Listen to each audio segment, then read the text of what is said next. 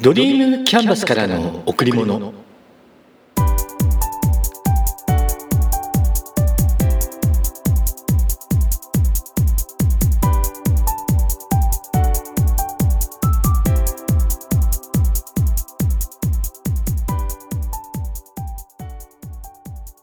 皆さんこんにちは。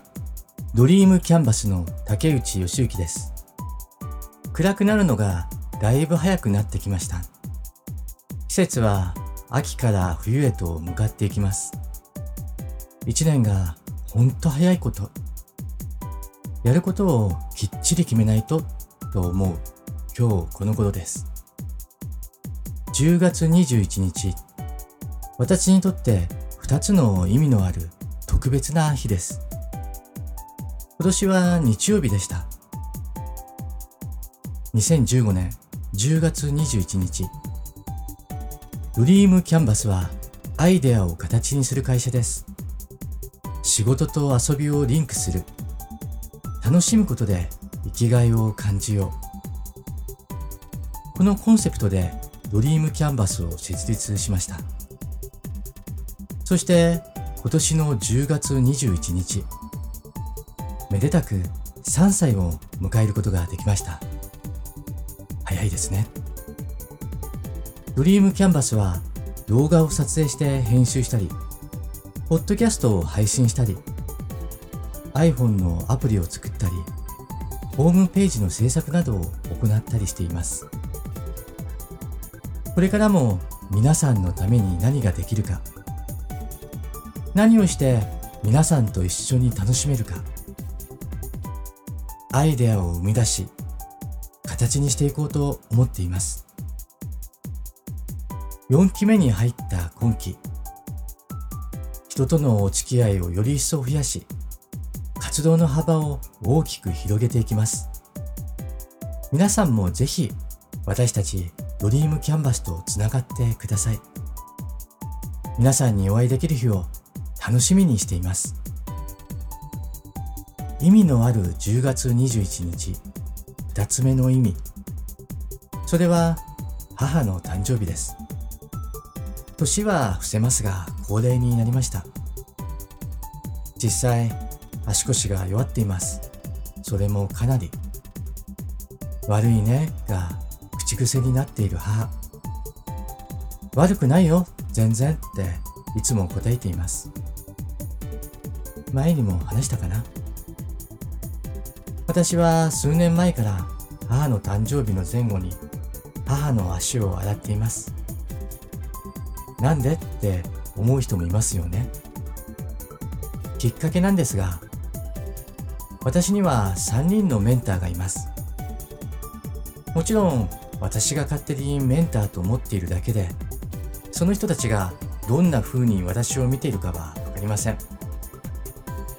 そのうちの一人が毎年大きなイベント、学びの場を開いているんです。そのイベントの一つのプログラムとして社員さんが実践についての発表シェアする時間帯があります。その実践の内容が感謝の気持ちを込めて母親の足を洗うってことなんです。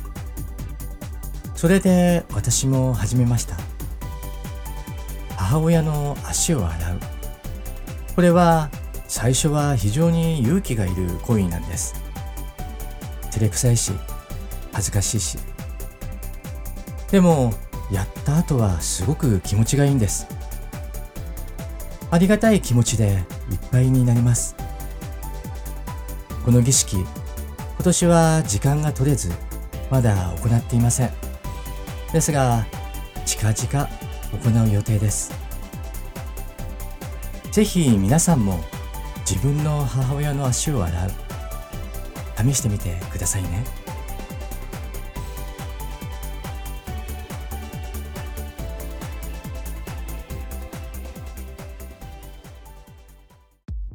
7年ぐらい前から朝の活動がメインの経営者の集まりに参加しています。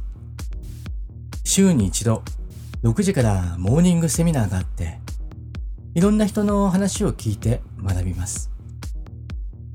早いですよね。6時から始まる勉強会。でも、これも習慣。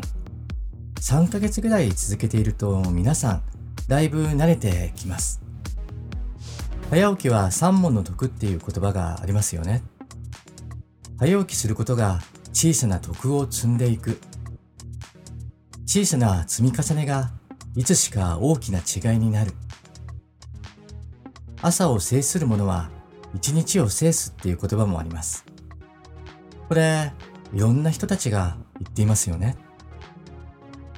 起きてから最初の時間、いかにその時間の活用が有効であるかをたくさんの人が語っています。でも、私もそう思います。朝決めた時間に早起きする。新しい一日の始まりを実感する。とにかく早起きは自分の心を強くします。皆さんも早起きをしてみてはいかがですか？先日、そのモーニングセミナーで講師の方がありがたいことが起きたら手帳に書いておくって言っていました。感謝ワークの一つです。それで始めました。小さな手帳を用意していつも携帯しています。都度書くときもあれば、まとめて書くときもあります。9月の終わりから始めて1ヶ月ぐらいが経ちます。70個ぐらいのありがたいことがありました。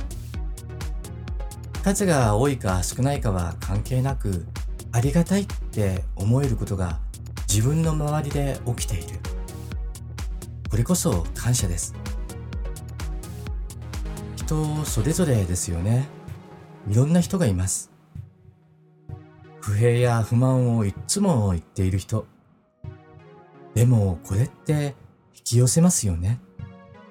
不平や不満の元になる出来事を嫌だな、それ。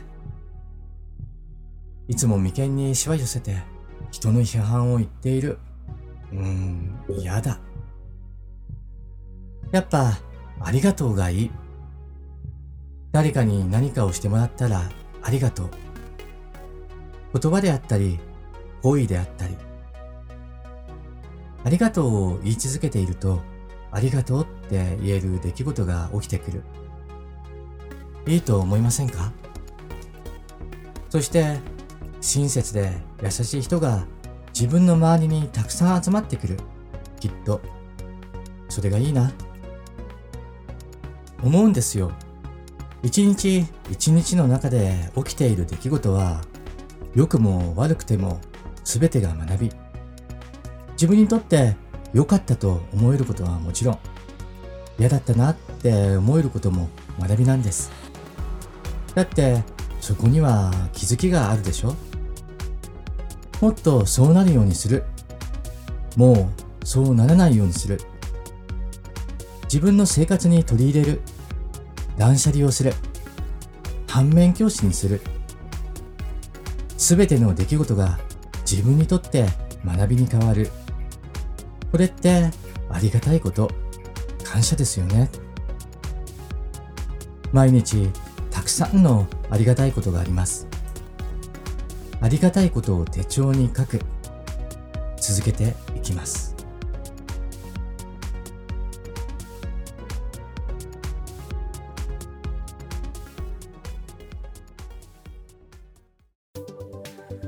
前回は思いの伝え方について考えてみました。少しかぶりますが、今回はその発展系協力者を得る。そして組織を作る。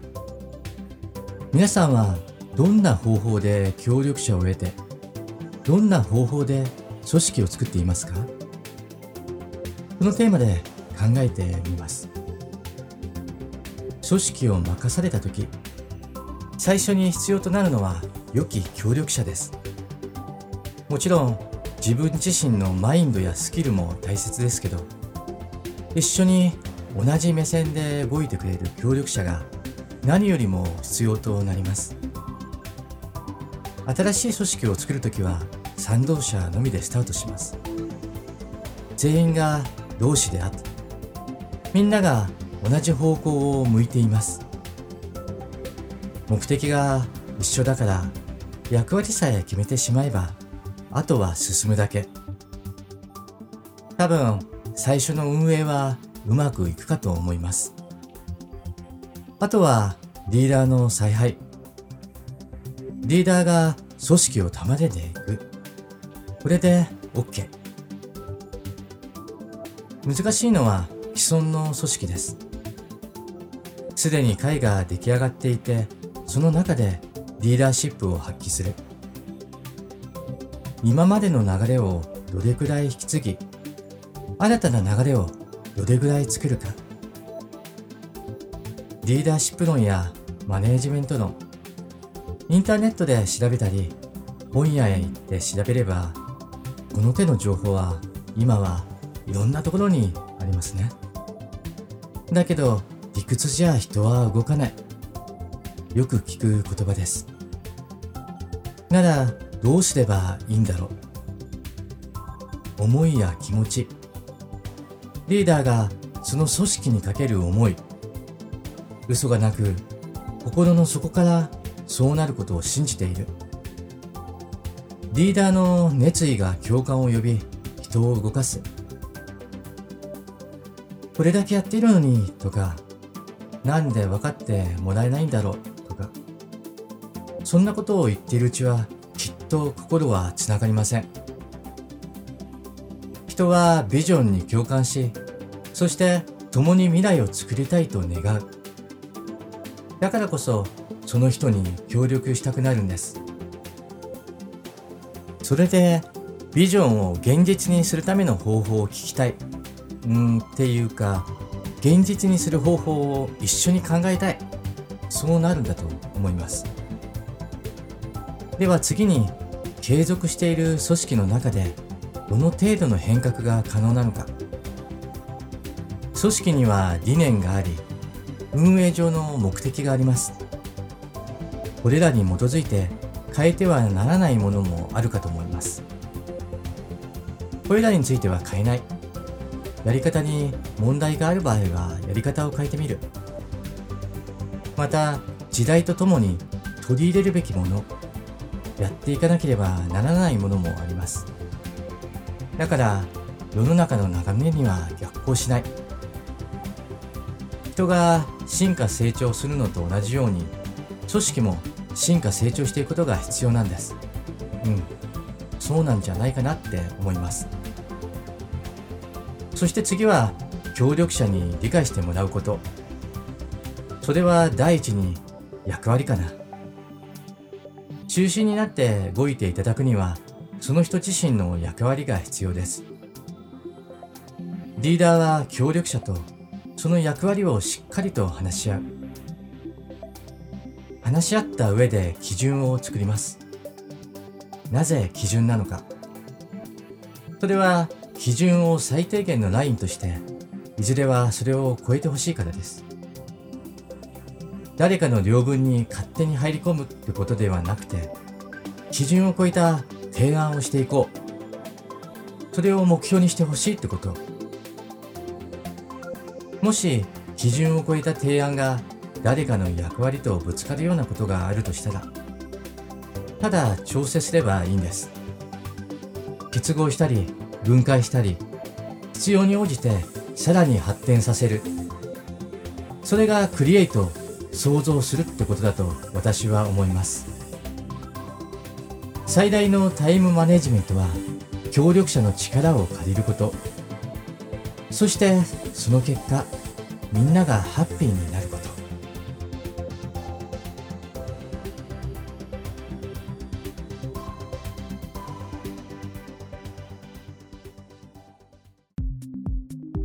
ところで皆さん皆さんは努力が報われる瞬間を体感したことってありますか？人には欲求があってその欲求を満たすためには努力が必要です。中には努力をしなくても欲求を満たしてしまうような人もいます。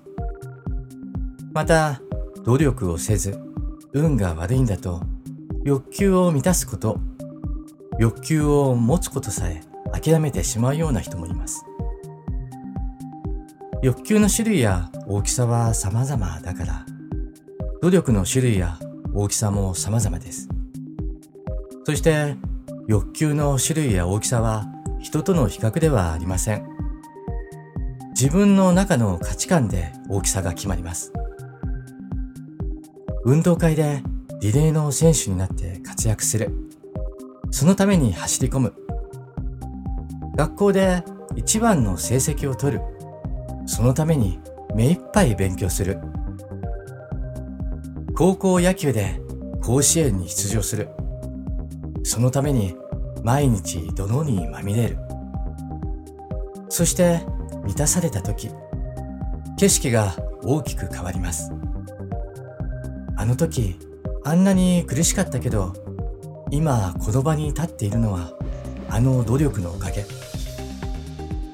一気に満足感やら達成感やらが湧いてきて、苦労が糧に変わっていることに気づきます。だからこそ、それを味わうためにも努力をしていいんじゃないかなって思います。努力する。時間を巻き戻すと、努力の前には、まずは前提として目標があるということですよね。目標をクリアするために努力をするですから。そしてその前には欲求があります。だとしたら、スタートは欲求を書き出してみることかな。まあ、その前に自分が望む姿や夢、これはビジョンですよね。ビジョンを描くことも忘れちゃいけない。整理すると、一つ目としてビジョンを描く。望む姿や夢を持つ。曖昧でいいと思います。ここでは。二つ目として、ビジョンをもう少し細かく欲求として箇条書きにしてみる。あの人とこうありたい。あれが欲しい。あんな状態になっていたい。人や物や状況とかが絡んでくると思います。三つ目として、箇条書きにした欲求を満たすための目標を設定してみる。数値化してみると現状を知る目安になります。四つ目として、満たすまでの期間を決める。五つ目として、最後はそこに向かって努力をする。めんどくさいなって思うかもしれません。だけど、この流れをつかんでやってみるのもいいかも。だって何事もやってみなければわからないでしょ？だからやってみる価値はあるかと思います。そして努力が報われたらさらに上の努力をするですかね。さっき整理した順番で言うと3番目の目標を設定してみる。ここで目標の設定を変えてみる。例えば内容を変えるとか数値目標を高くするそしてさらに努力する。繰り返し続けていると価値観や考え方が変わってビジョンも変化してくるかも。そしたらビジョン自身を変えてみるのもいいかもしれないです。それが進化成長。まあ、いずれにしても努力が報われる瞬間。それを味わってみましょう。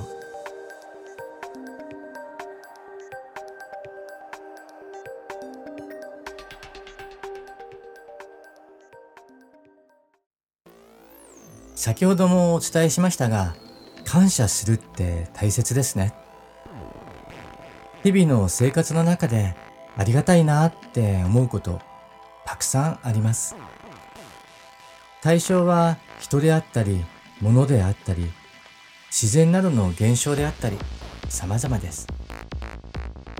その様々な対象に対して感謝する。これは絶対忘れてはいけないことだと思います。最初は意識することが必要です。なので私の場合は手帳につけるようにしました。一日の振り返りをするときに意識してもいいかと思います。寝る前布団の中で一日を振り返ってみる。良かったこと。もう少しこうすればさらに良かったはず。ありがたかったこと。そして人や物や様々な対象に感謝。明日も新たな一日を迎えられますように。